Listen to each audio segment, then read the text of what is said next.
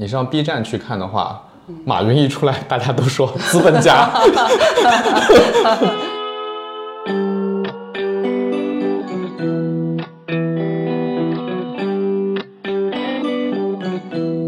他又没有乔布斯的能力，嗯，还有乔布斯的一身臭毛病，对吧？对。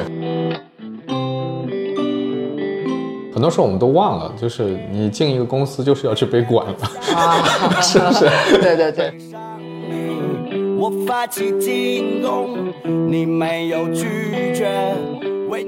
他说他要把一个部门交给这个员工，虽然这个员工很年轻，但是他身上有个很大的特点。我说这特点是什么？他说他不太听我的。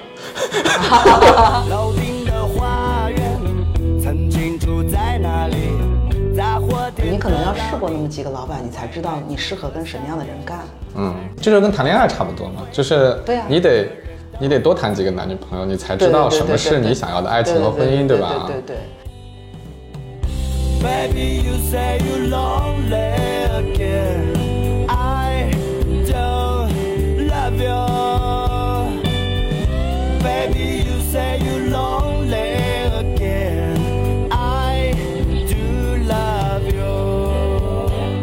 嗯，大家好，我是酸奶哥，这是我们新的一期酸奶哥问所有人。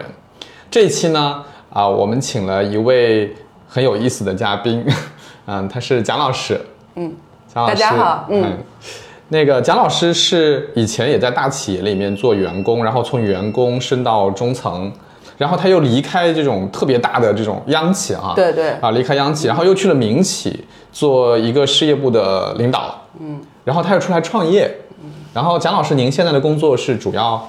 做很多企业家对吧？很多老板的顾问是这样子管理顾问和教练吧。啊，对。所以就是蒋老师见过非常多的呃老板，我们可以这么说。然后今天呢，我特别想呃采访蒋老师，主要是想问一些关于员工和老板的问题。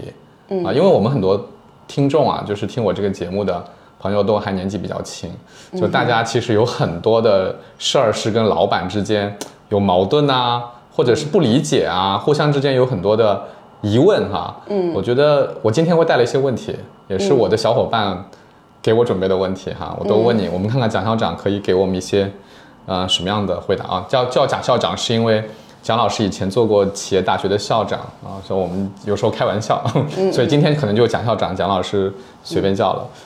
嗯，好，这样啊，就是蒋老师，我问第一个问题啊，好，第一个问题就是。我发现一个非常有趣的趋势或者现象，嗯，就是最近一段时间，好像员工跟老板之间的这种对立，在网络上吧，至少越来越强了啊。你看，以前马云一出来，大家都叫马爸爸啊，对吧？好像有钱人很好，老板哦好厉害，好崇拜。现在你上 B 站去看的话。马云一出来，大家都说 资本家，对吧？就是好像好像挺对立的。我不知道你你服务的那些企业，呃，有没有这样的情况？嗯，我觉得这个事儿，我看到的是另外一方面。嗯啊，酸奶哥，你带来的是很多年轻人今天在非正式场合的时候，在互联网上的一种心声嘛。嗯，我看到的是在职场当中，嗯，看到的是很多。老板哈，就是跟我这个倾诉，现在的年轻人非常难带。啊，然后呢，投入了很多的精力，给了他们创造很好的条件，嗯，但是呢，依然很受伤啊，因为我是他们的管理顾问，尤其是面向组织和人力资源方面的，经常呢，我看很多叱咤风云的老板在我面前，有的时候谈到年轻人的话题的时候，谈到绩效的话题、未来表现的话题的时候。挫败感还是很强的，对，你看这很有趣啊，就是一边呢觉得自己被剥削了，受到了不公平的待遇，嗯，另外一边觉得，哎呀，我这么用心的对你们，然后你们还不念我的好，对，双方都有点很不幸福的感觉，很挫败，对，这是为什么呢？首先，它是互联网的这种发达，让大家有了一定的这种信息的聚焦，哈，看到了更多人的心声，它呢会影响我们从众的心理。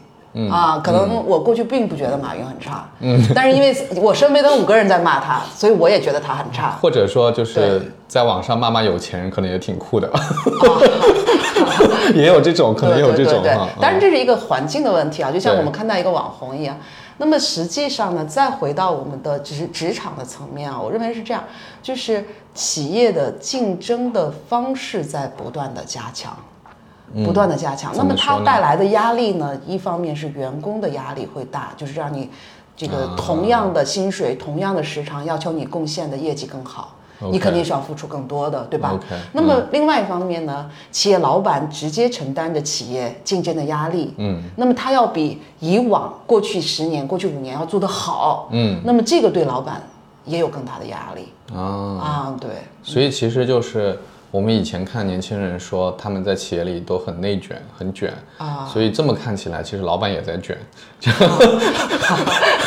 对，因为因为对生意不好做。对，这个人类到底为什么哈 这么拼命哈？有中国人为什么这么拼命？对，嗯。但是我们也看到有一些公司就是还就是上下同心哈，就是好像大家会哎这个公司氛围挺好的，或者说老板也很尊重员工啊。然后员工也觉得老板很好啊，我觉得还是有这样的公司的嘛。对对对，就是我其实也很想知道，就是说，嗯，在什么样的一个情况下，我可以问一些具象的问题啊？可以。比如说，呃，有一些公司的年轻人，他就会觉得是上班是去摸鱼的啊。为什么是摸鱼呢？就是反正我努力也没什么用，明白？对吧？就我没什么用，因为老板就是什么事儿都抓在自己手里啊，就是不放权，就什么事儿你就。一点点小报销也得老板签字，老板不在，啥事儿都干不了，就会陷入这种摸鱼状态嘛。明白。就是为什么有的人可以放权，有的老板就不能放权呢？这里面的区别是什么？我要说的是，我身边啊，或者服务过的一些企业老板，或者认识一些企业老板，我自己的总体发现是，他们在不断的努力，想让自己做得更好。啊，更宽容，或者说让员工觉得自己支持了他们的工作。当然，每个人的领导力提升的能力，我觉得是不同的。嗯，这就会造成在有些老板手下工作就觉得哦，他很放权。对。而有些人呢，嗯，就好像，哎呀，就就跟我爹似的，管得很宽，又很唠叨，又很烦。嗯。那这个过程当中呢，他有一些具体的，就是老板的角度的考量哈。嗯。你比如来讲。有的时候，老板的不放权，并不一定是他一个人造成的。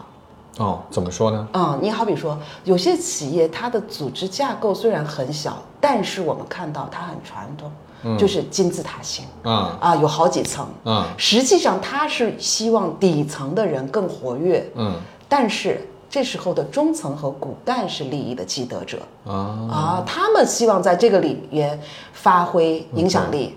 如果你做过小中层，你就知道，你希望老板告诉你，你再告诉下面的人啊，不然就没有价值啊。这时候老板也很憋屈哈，嗯，他也希望这么一个简单的事儿能够直接传达到一线，对。但是这时候会让中层很挫伤，是。所以这是组织架构传统的组织架构带来的一一一种挑战哈。所以就是我理解一下，就是为什么呃这几年大家会说互联网公司比较喜欢扁平结构，对吧？对的。因为扁平了以后。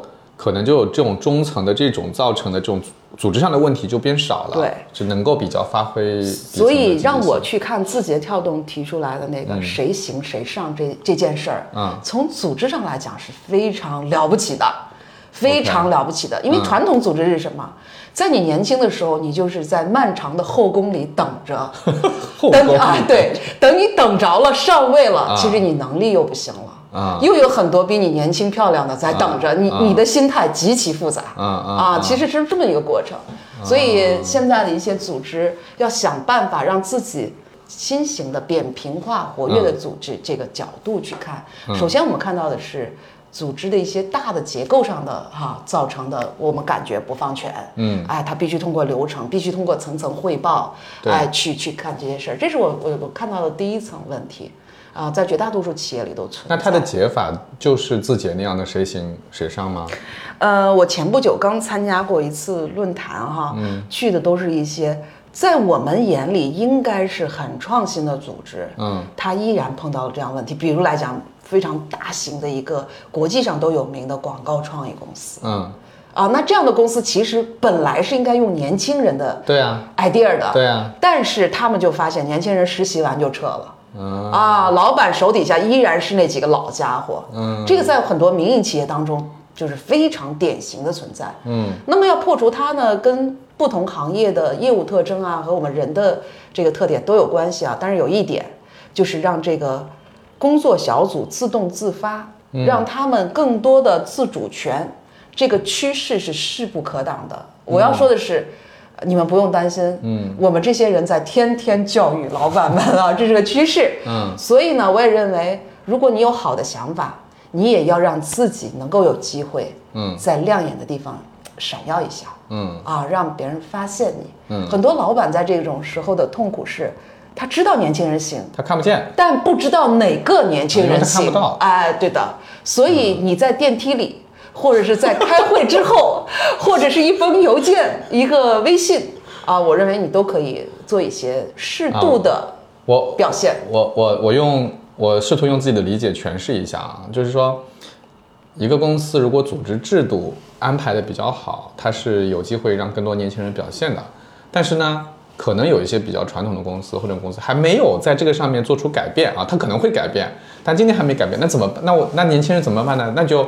OK，这个制度你现在暂时改变不了，你至少可以增加一些自己的曝光机会，对吧？啊，对的对的，跟谈恋爱一样，需要双向奔赴哈，不能被动的在那儿等。啊，对，要双向奔赴，哎，这个好啊，对对对。哎，我举个例子嘛，嗯，就说我过去的就是在一家特别大型的民企工作的时候，那个我们的董事长啊，老板，他就找了每年最优秀的年轻人，嗯，在董事长办公室做一年的助理。啊，他他的助理不止一个，大概有十几个，有的就是帮助他翻译英文，有的就是啊，对，有的就是陪他去见一些投资人啊什么，这些我认为对年轻人的成长以及曝光是非常有好处的。是是是，嗯，OK。第二个问题啊，PUA 这个词儿啊，最近很流行了啊，我的理解反正就是说。啊，老板对下属有一种精神控制，就是他不只是一个正常的工作，比如说我批评你，你工作做得不好，他不是这样，他有一种控制欲。啊，就是比如说他在公众场合羞辱你、打压你啊，然后很多人就会在这个环境中会抑郁，就是觉得说自己。自己老是什么都做得不好，实际上他是 OK 的啊，但他老是不被承认嘛，所以我们就经常会把这个叫 PUA 啊，所以就这几年我觉得 PUA 这个词可能也被滥用了，就是大家可能有些员工、有些年轻人就会觉得，只要老板批评他就是 PUA 他，对吧？就我不知道，就是那为什么会有这种现象呢？为什么会出现就是那种好像老板对自己的情绪毫不控制？嗯，然后对下属不太尊重哈，就是会有这种现象，还挺多的。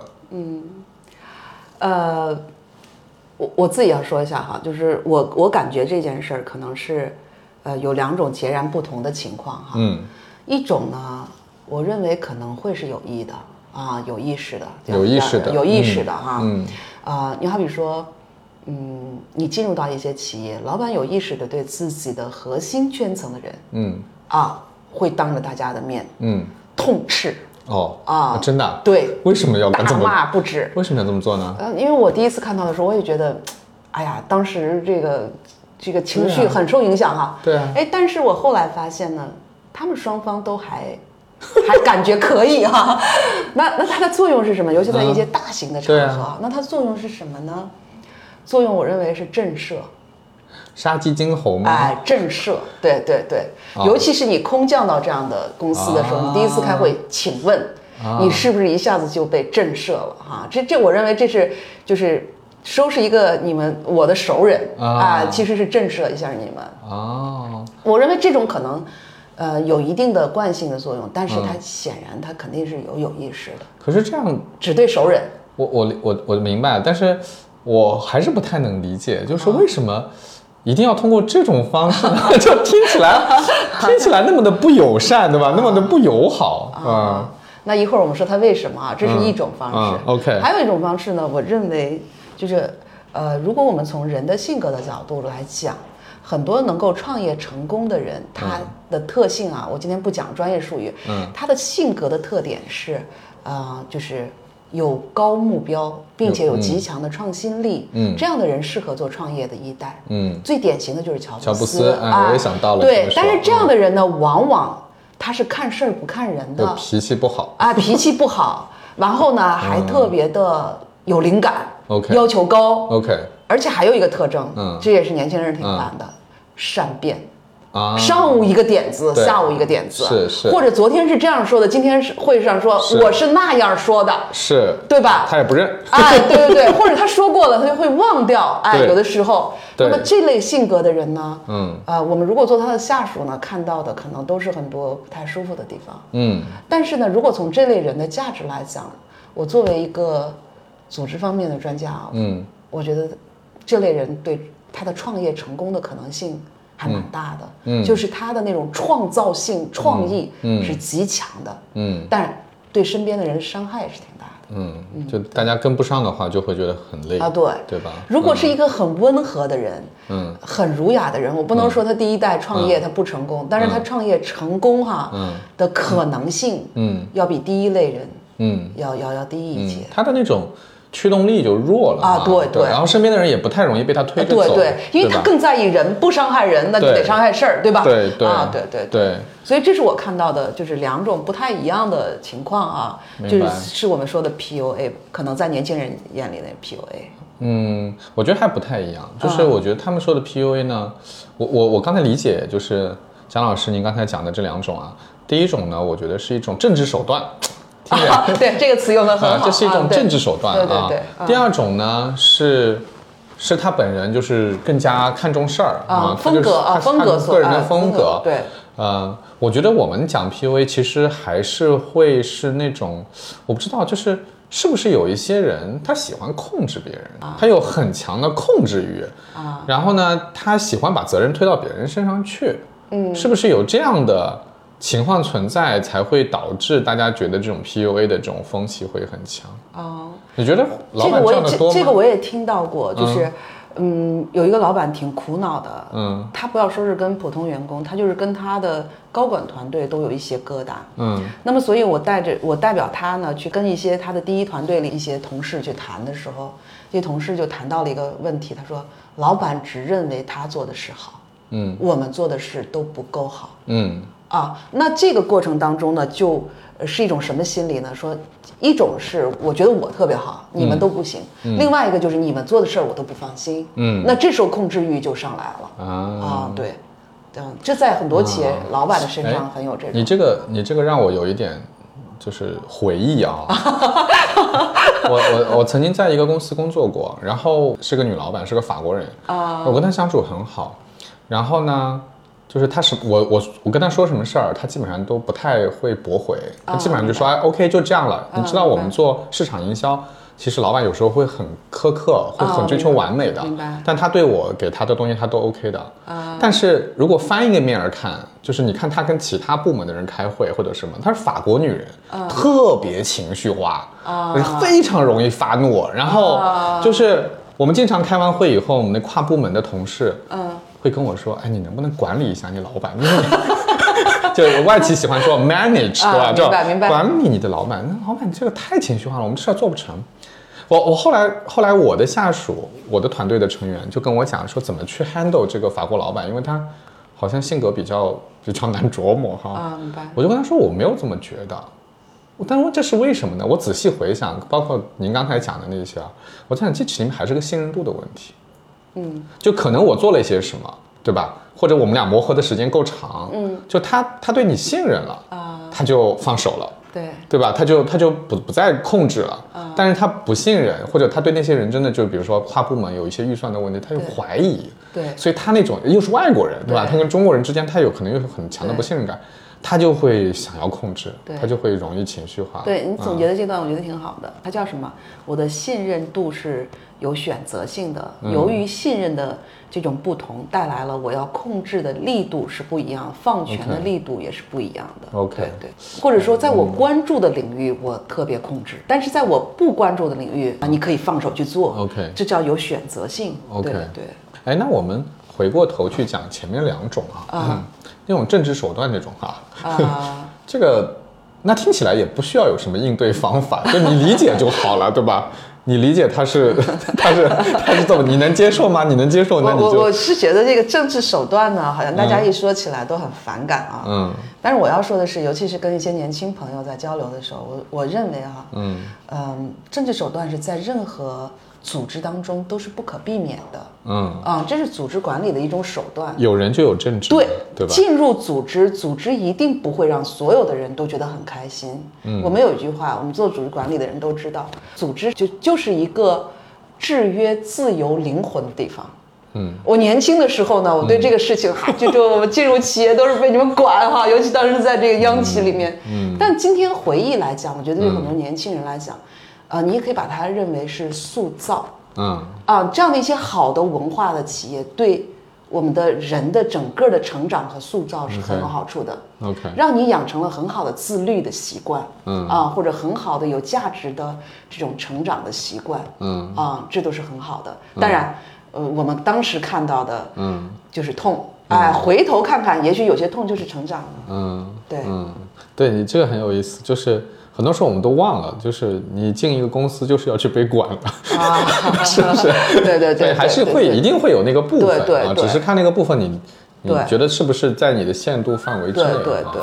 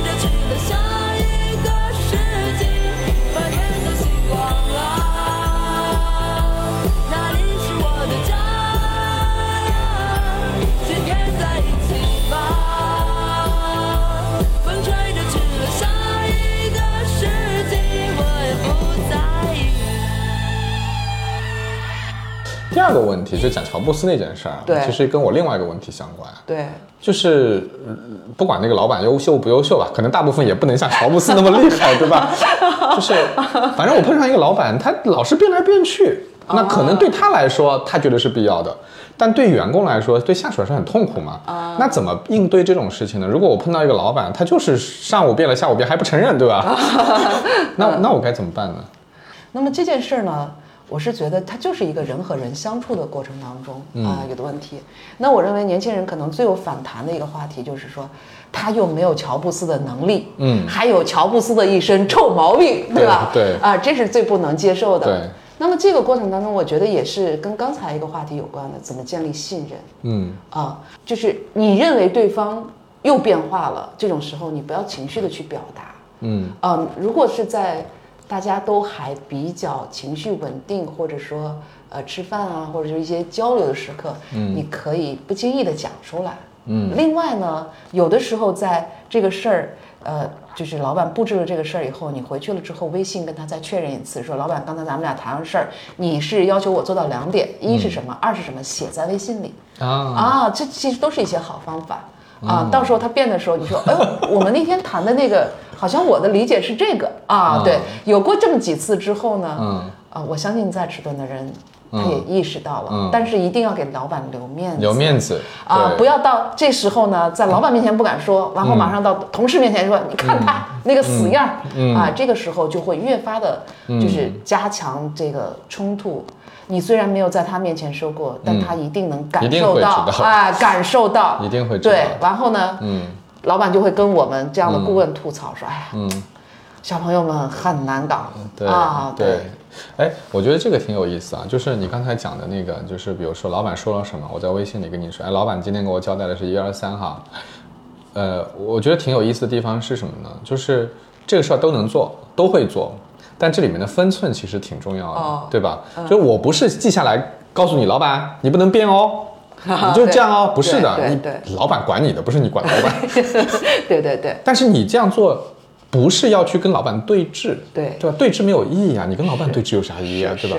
你更多的是其实是帮助他，对就是告诉他说，OK，你看那个事儿没有像你想象的那样去变化，啊。不是我没有去做，而是你的想法其实已经变了，让他有这个自知说，哦，我的确也是变了的，对吧？对。我觉得更多的是这种意义上，对。对吗？而且呢，有的时候我们也不应该忽视沟通当中的语言误差。嗯。有的时候他说的这个词是那个意思，嗯，而我们作为年轻的下属，我们理解是这个意思，所以他确实是需要再确认。哎，这这种，这种就是语言语言上的误差啊，就是蒋老师有没有例子？我有啊，啊？来给给两个，我有。给两个例啊，子。这还是当时我在大企业做做嗯。中层的时候，嗯。一天里面我印象最清楚，我们当时的项目非常多，一天里面出现了三回，啊。是我跟一个同事说这件事情怎么怎么怎么做，一会儿一说错的，嗯，然后我第一次我就向下属发火嘛，我就说，哎，我怎么说，哎你搞错了，我刚才不是这样讲的，嗯。第二次就在同一天里，第二个人也这样，嗯。到第三次的时候，你知道，嗯，我开始怀疑我自己了。那表达的问题是吧？啊，因为当时我们那个团队里面，这个大家关系都比较好。嗯。然后我马上意识到，我说，哎，今天是不是我太急了，说话都很快？嗯，因为我平时语速也很快。嗯。然后那个时候我就会说，哎呀，我是不是语速都很快？嗯。那大家就会调侃说，哎呀，说你有时候确实想一出是一出。嗯啊，那这个时候大家笑笑就过了。但这个时候他确实是需要作为别人的这个 leader 的话，他确实是要有比较好的自省能力的。嗯啊啊，对，这是一种口误造成的。嗯还有一种呢，我一天也变了三次，嗯但确确我知道是我变了。嗯我记得当时我们要开一个就是企业高管的小范围的讨论会。嗯。一开始呢，它是一个很常规的布置，嗯，然后我说啊，那就放在某某这个教室哈、会议室里面，嗯，哎，结果我刚走回办公室，我说不，我们在那边有一个相当于俱乐部一样的，就是嗯有室外有室内的，适哎，嗯我我当时就说放在那儿，嗯，然后呢，我的那个呃下属就问我说啊，那桌子是不是摆成怎么怎么样的？我说对，就是那样，嗯。可是到吃完中午饭以后，嗯。我说不，再变一次，这个桌子到院子里面去，嗯然后怎么怎么，因为后来我们听到就是第二天天气会很好，嗯，然后你看其实也是快速的变了三次，对，但是我认为啊，这个时候。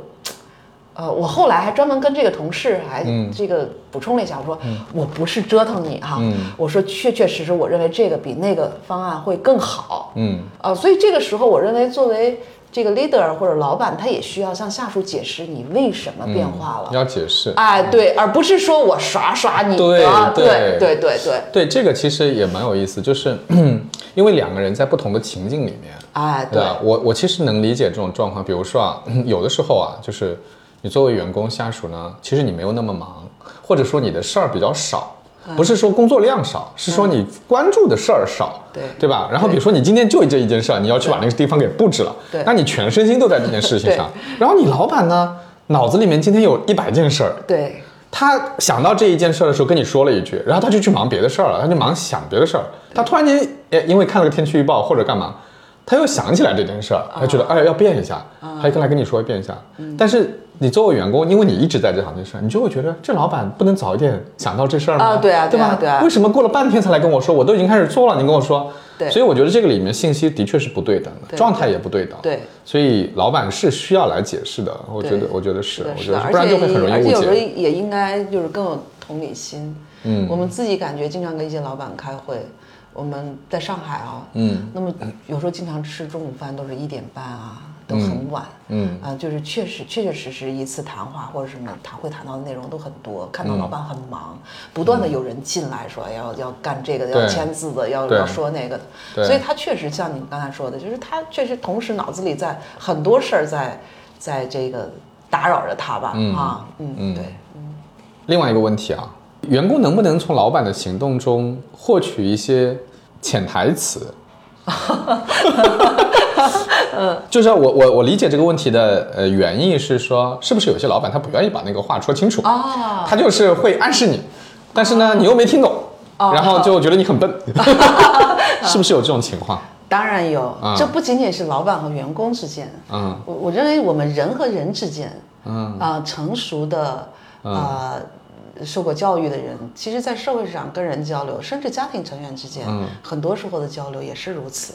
啊、嗯就是我们能不能感受到对方的呃意图啊？这好难啊！这网上有很多段子啊就那个老婆啊说了一句，为什么生气？啊、对对对，就是老婆不知道为什么生气了，啊然后你老公还猜一百遍都猜不出来，对吧？啊就是觉得好累啊，对对对对对，那我认为在这个事情上呢，就说，嗯，有这么几点可以去看哈。嗯一个呢，我认为很多年轻朋友，如果你很在意你这份工作，那去需要观察和理解你的老板是你工作的一部分。嗯啊，他会让你的工作更有业绩。啊，看似是对别人好，但这个是切切实实对你自己好。嗯对吧？我认为这首先是第一点。嗯，第二个呢，我认为可以通过跟一些同事的交流来了解老板的一些沟通习惯，然后他的一些就是价值习惯啊，怎么看待这件事儿。嗯那么三呢，我是觉得在沟通当中呢，呃，除了你很确定的知道他这份暗示是什么，嗯，否则的话，我是指正常的暗示哈。那么一一些工作的要求，我认为你可以讲出来。你说，呃，老板是不是这样？嗯，就你把啊你把老板没有说清楚的东西，让对用清晰的语言表达出来。对对，嗯呃，我自己的感受是，我在职场上看到很多年轻人用心的去做的时候，他们往往说出来的。啊、去做的工作的全面程度或想到的一些点，嗯，还往往很会让老板感觉到很满意 OK，啊，因为年嗯轻人有时候想想说，哎，那我顺便再把什么给弄了，嗯，这个也是一个你表现自己作为年轻人表现自己的才华，嗯，和能力周到程度的时候的一个很好的点，嗯，对。就是把他的暗示把它给明示出来。对对对，是吗？嗯，但是那我万一没看出来呢？呃，没看出来，你可以做出来啊。你有的时候可以把事情做得周到一点，就是你好比说，老板让你去做一件事儿，你并不知道他希望你是简单的做一下呢，还是做得好一点呢，或者什么。那我们要说到在职场上一个做人的长期的习惯，嗯我们不是做给别人看的，嗯就很多是你认真的做，你你也终究能被别人发现。嗯，因为刚才我们谈这个话题的本身就是一个比较取巧的做法，嗯。说啊，你要求我怎么做，我就照着那个，把我的集中的精力用在你期待的角角度。嗯但是严格的说，职场是有职业化的要求的。嗯如果你按照这些要求去做的话，嗯，我认为正常的老板都会看得到，因为尤其是我们现在一些市场化的老板，嗯，我认为很多人都是非常理智的，你不需要讨好我，对，你只要把业绩做好，那就是对。对我最大最大的尊重，对吧对？回到这点上，我认对为是这样。所以反过来讲，就是你也不要太在乎什么老板有没有暗示，有时候你老是去猜老板的暗示，对 对对，后面很多误入，歧途？了，对吧？我我我前段时间在苏州见了一个企业家，他就跟我说，他说很很多时候，他说其实我也没想清楚。就比如有一件事情，他我也没想清楚该怎么做。啊那我呢？但是下属问我呢，我总要给个答复嘛。然后我就有时候就会以一种探讨的口吻跟他们讲，比如说，哎，我觉得这个事儿吧，可能应该这么搞哈。然后，哎，我们要不试试看啊？的，哎，他自己觉得很正常。结果呢，他就发现下属呢把这个当圣旨，啊就下属就会去跟别的部门说，哎，老板讲的，他就要要这样这样这样，然后就以一个未完成的思想的状态去做一个好像很确定的事情了，然后他就他自己也很苦恼，他说这个都说是我讲的，他说其实我不是这个意思。明白。啊，我觉得这个时候可能就是一个你过度揣摩了，那过度揣摩了其实没有意义啊。嗯，你你说的这段话我特别有感受，因为我跟很多企业家一对一的时候谈起他的团队，谈起他的身边的一些年轻人的时候，他们也往往其实是想说，呃我对你没有那么多特别细节的要求，嗯实际上就是我希望你做到啊、呃我看到的，甚至比我期待的还要好，嗯啊，然后我可以给你提供更好的这种机会，嗯啊，尤其对很多这种市场化企业来讲更是如此。嗯，对，这也也提醒我，就还是那个刚才我举举例的那个老板啊，他他跟我讲，他要提拔一个员工，他说他要把一个部门交给这个员工。虽然这个员工很年轻，但是他身上有个很大的特点。我说这特点是什么？他说他不太听我的。他说其他人太听我，因为他公司时间有点久了。他说其他人都太听我的，但是我其实很多事情我自己也不知道怎么做。对对我需要有人去做一些我没想到的事，或者甚至是跟我唱反调的事情对。，我这里补充一句哈，老板要的不是表面的听话，老板要的是对企业的忠心。对，这两者在很多时候可能从形式上你看着会很接近一样的，啊但其实很不一样。嗯。啊，你好比说，呃，我自己也有这感受。你好比说，一个相对内向的同学，来连续两次、三次跟你提不同意见的时候，我一定会非常重视这件事，嗯嗯。因为他已经告诉你这个事情要出问题了。嗯。啊，站在他的角度去说，这远远比一个就是你说什么都好的，哎，我认为，嗯，张老师你你想的很周到，哎，你想的很英明，比这样的回复觉得哎，我我觉得这很有意思啊，这里面有三个概念，对。我自己梳理了一下，啊有三个第一个叫听话，对。听话就是表面上的顺从，对吧？我啊叫你干什么你干什么对，我说话你不还嘴，这叫顺从，这是很低级的，对吧？嗯，比那种胡闹的还是要好一点，啊好一点。对对对，然后第二层叫做对老板忠诚，啊，对就是你对我的人忠诚，对。对吧？你忠诚于我，我觉得这个很应该是老很多，尤其是这种民企啊或者老板还是很在乎的哈，还是很在乎的。而这个忠诚怎么表达呢？可能很多是行为上的。啊，明白，我我听说过一个笑话，我不知道是真的还是假的，就说晋江有一个晋江可不是很多那种 鞋服企业嘛，说有个企业的老板，他上车的时候，他身边那个就是 N 减一的高管，就是这种副总裁啊什么，嗯都要马上去做一个动作，就是帮他去扶那个啊车的那个。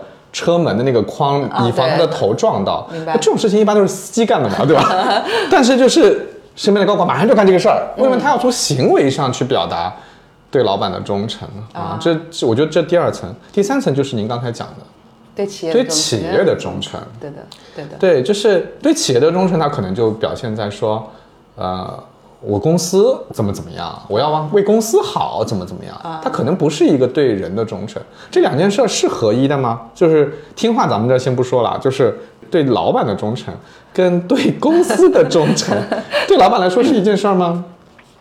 啊，酸奶哥，我觉得这个话题很有意思啊，值得跟年轻人讲一讲啊。嗯我觉得第二个呢是说到了对老板好像很忠诚，表现出来呢就是挺其实就是我们说的很拍马屁嘛，对吧？啊有的时候很拍马屁嘛。对，第三个呢是对自己的职业或者对这个企业很忠诚，嗯很明显。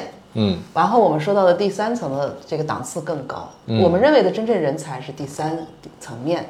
第二个层面呢，我不能说你完全不需要去照顾老板的情绪，但是我是认为这个过程中不要让你自己觉得很恶心，周围的人觉得很恶心，这是个度的把握，对吧？你好比说，你作为一个高管要去做一些什么事儿，你作为一个年轻人要怎样向对方嗯。适当的展示你的这个嗯。友好，那我认为这都是一个度的把握，嗯，因为做过了。嗯会影响你在职业里的一些别人的评价，或者你自己内心也会不是特别舒服。对呃，但是我还要说，坐在老板的角度怎么看这件事儿对啊？，老板怎么看？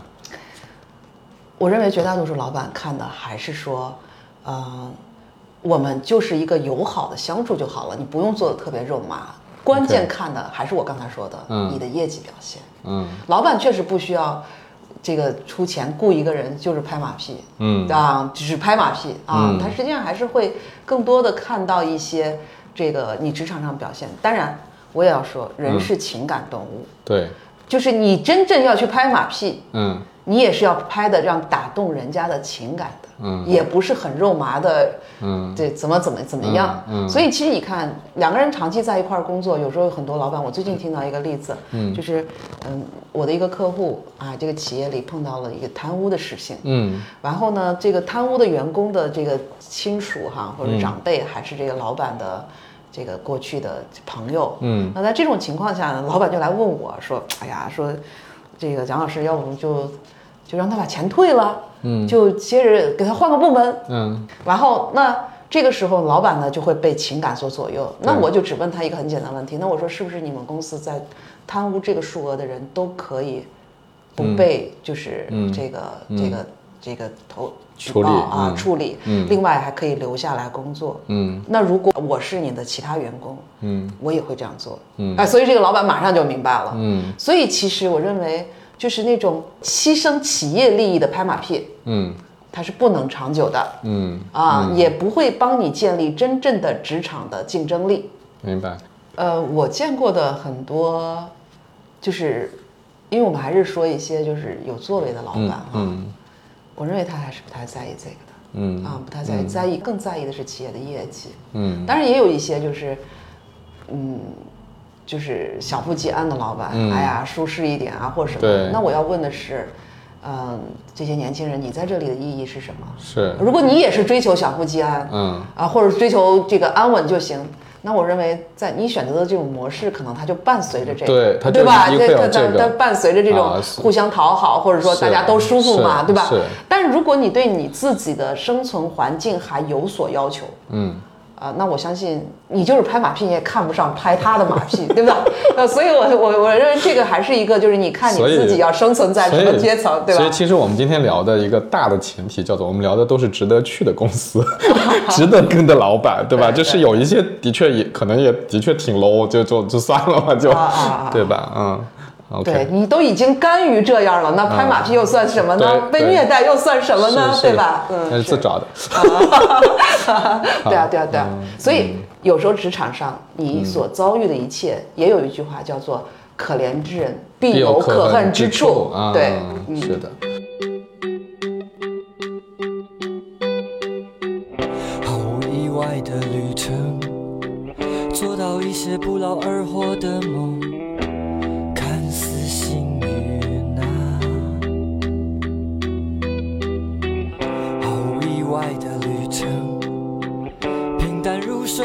爱情，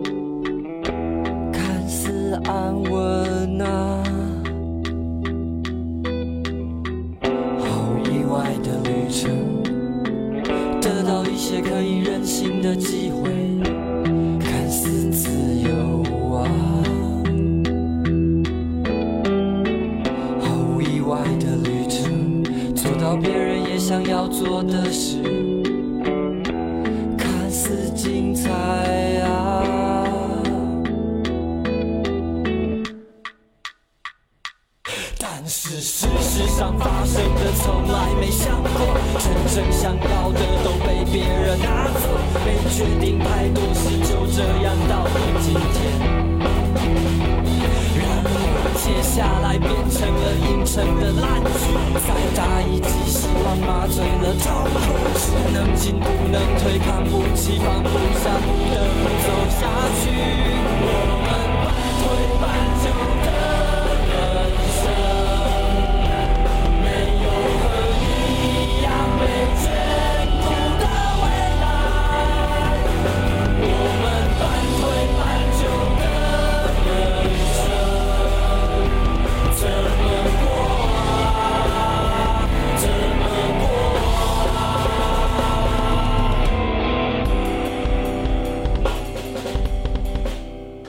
哎，我我想到另外一个题啊，也是跟民营企业相关的，就是上次我见了一个职业经理人，啊。他在大大的比如说外企啊这种公司已经工作过一段时间了，对，然后他去了这个 民企工作，也做的是高管，后来他就发现一个问题，啊，他就发现他没有办法像以前那样职业了，什么意思呢？不是说那个公司不职业，而是说他发现其实老板在这个企业里面，因为他创始人嘛，嗯。他是有亲疏之别的，啊，明白。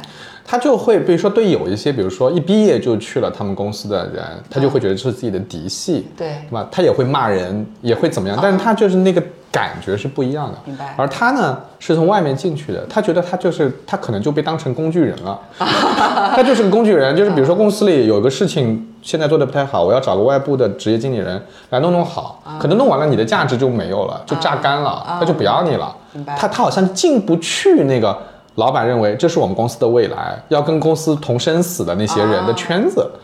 像这种情况，对吧？我想很多人可能也都会挺多遇到的。我从两个方面讲这个嗯哈，就是 LinkedIn 的老板呢写了一本书叫《联盟》，嗯他是写给就是企业的管理者和老板看的，意思就是说，企业当中大概是说有三类人，你都值得认真对待。一类呢就是我们说的那种，就是从年轻的时候就跟我干，嗯从一而终的哈。嗯那当然。任何一个民营企业或市场化企业都很期待这样的员工。对第二个呢是干一段时间，就是你的整个中年时代，你的三十岁、三零年代都在这里。嗯，那就是看着一些项目或者说一些平台上去。嗯，第三类呢是一种很短暂的合作，可能是一个项目或者一个什么的合作。嗯，那么站在老板的角度呢，林肯英老板说，这三类人都值得我们尊重和重视，用好他们。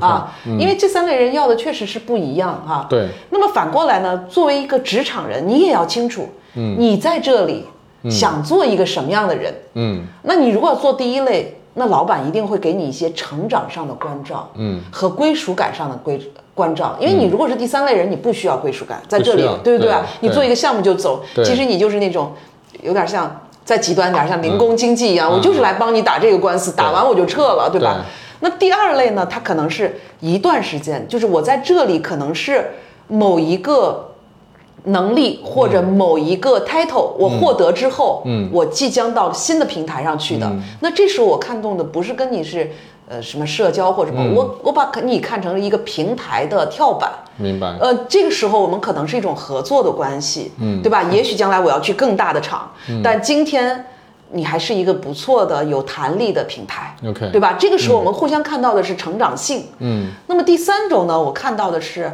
说我的能力变现，嗯。啊，我已经是一个很有名的律师了，很有名的，像酸奶哥很有名的，嗯。在你这个领域的专家了。那我去就解决你这一单子，嗯。把钱拿到，然后这个项目成为我们的一个经典案例，明白。对吧？嗯。所以我们每一个职场人在看到就是老板怎么对待我们自己的时候，你要觉得你的定位是。决定了人家怎么对你。OK，对。就是你工具人就工具人吧，就是也有工具人这个定位。你可做一个好工具人，对，我觉得也是很好的你。干嘛非要去做人家家人呢？对啊，对啊，对啊，你。你你本心也没想打算去做人家家人，你还要人抽人家把你当家人看。对对对，这对别人也是不公平的，对公平的嗯对对啊！你你在这儿只只工作这个六个月，对但希望人家八心八肝，把隐私都告诉你，对哎，这这对别人的要求是是过高了。这对其对对对，因为我觉得这个很有很有意思，这个你你先认清楚自己的定位，或者你自己怎么看这件事儿哈。是的，OK，哎，差不多，我我最后一个问题，我问一下，嗯，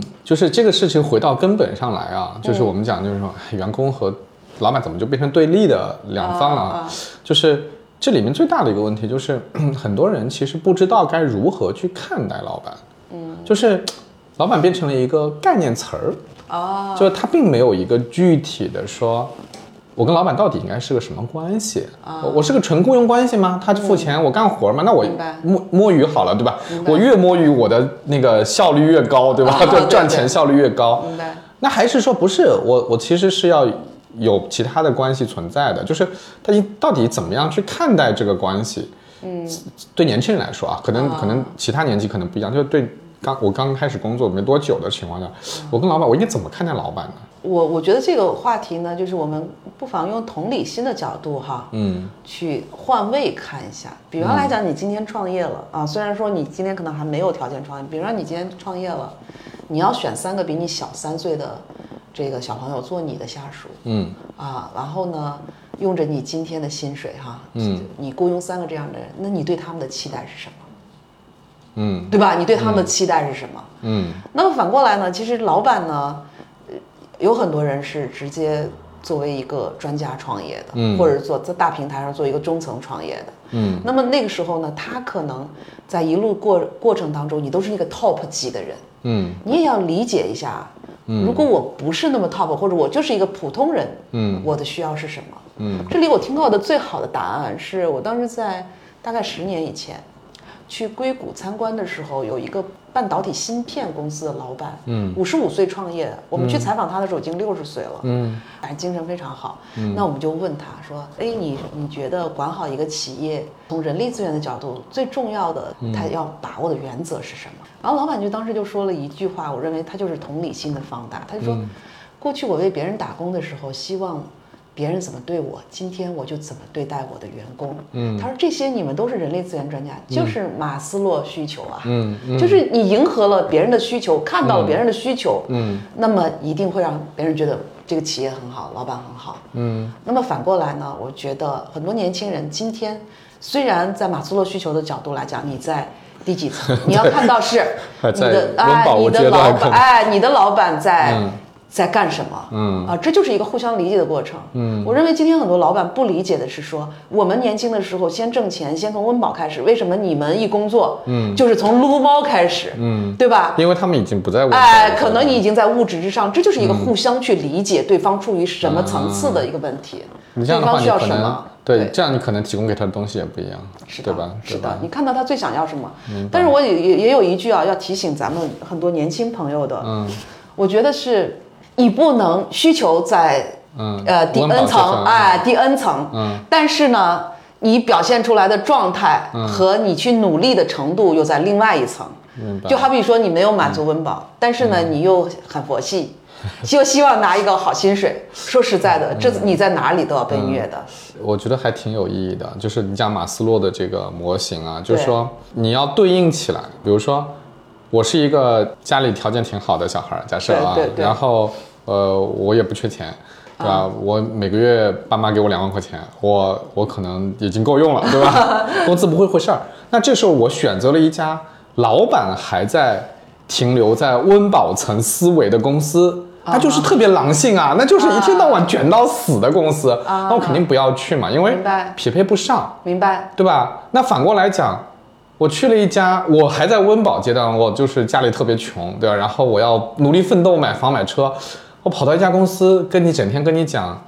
嗯，我们要怎么样？那个追求心灵的自由，我们要佛系，我也受不了，因为你不给我挣钱呢，明白？对吧？我就好像这个是一个这个匹配的逻辑。啊。刚才我没有讲清楚啊，我认为这跟公司处于哪个阶段是有一定关系，但是又不完全相关。不完全，他问的是这个企业能不能给你提供这种满足需求的机会。嗯嗯，呃，好比说公司已经发展的很好，平稳的状态，能不能让你做一个创新的项目、很狼性的项目是 OK 的。OK 的 OK 的，然后公司还处在很初级的阶段，嗯。但能不能给你一个相对于来讲薪水不那么高，但是满足了你被尊重的需求、社交的需求，这是一群很可爱的人可不可以？也 OK 啊，。听起来比较难，听起来有点难，因为我见过很多就是那种原来是很苦的啊创业者做起来的大名企，已经是很大了，然后他想做什么高端事业部啊，想做那种就是想招外面那些很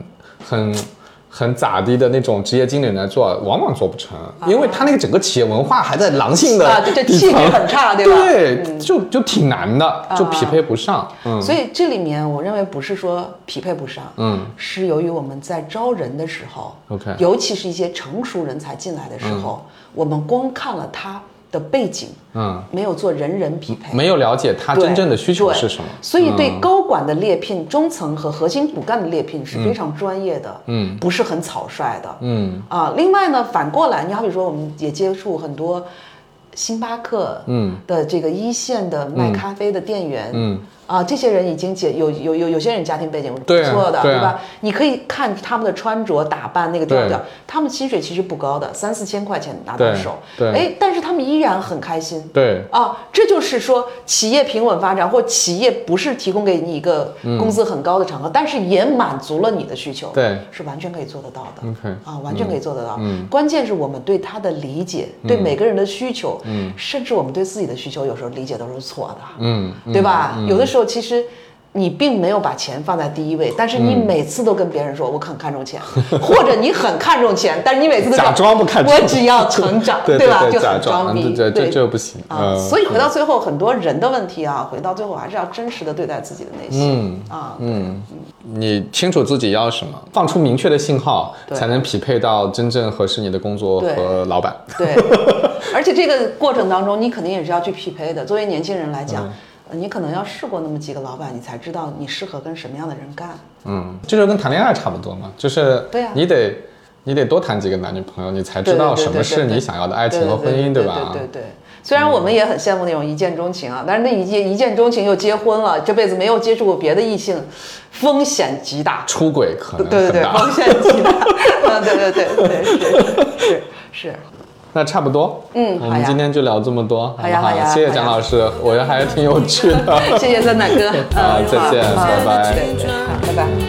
每当夜色降临，就会静静歌唱，要唱着一个新鲜的故事，里面的人们相互微笑。是不是每个夜晚都要这样，为了爱去用清醒交换别哭，美丽世界的孤儿，可我的心，我的家在哪里？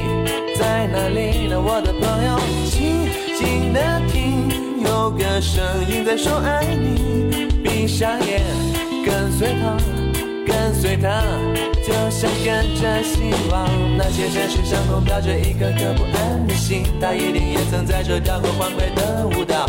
清风吹来，让我感到一阵迷醉。那婆娑的身影，太阳般光洁。那些男孩一次次的叫着寂寞妈妈，爱是否能抚平他们内心的内心的伤痕？孤独的人啊。我带上你走，boy boy isolation. Bye, bye, bye, bye, bye. One night stand, then dancing the way. Don't, don't, don't, don't, don't be afraid. and boy, boy, boy, isolation. Bye, bye, bye, bye, bye. One night stand, then dancing the way. Don't, don't, don't, don't, don't, don't be afraid.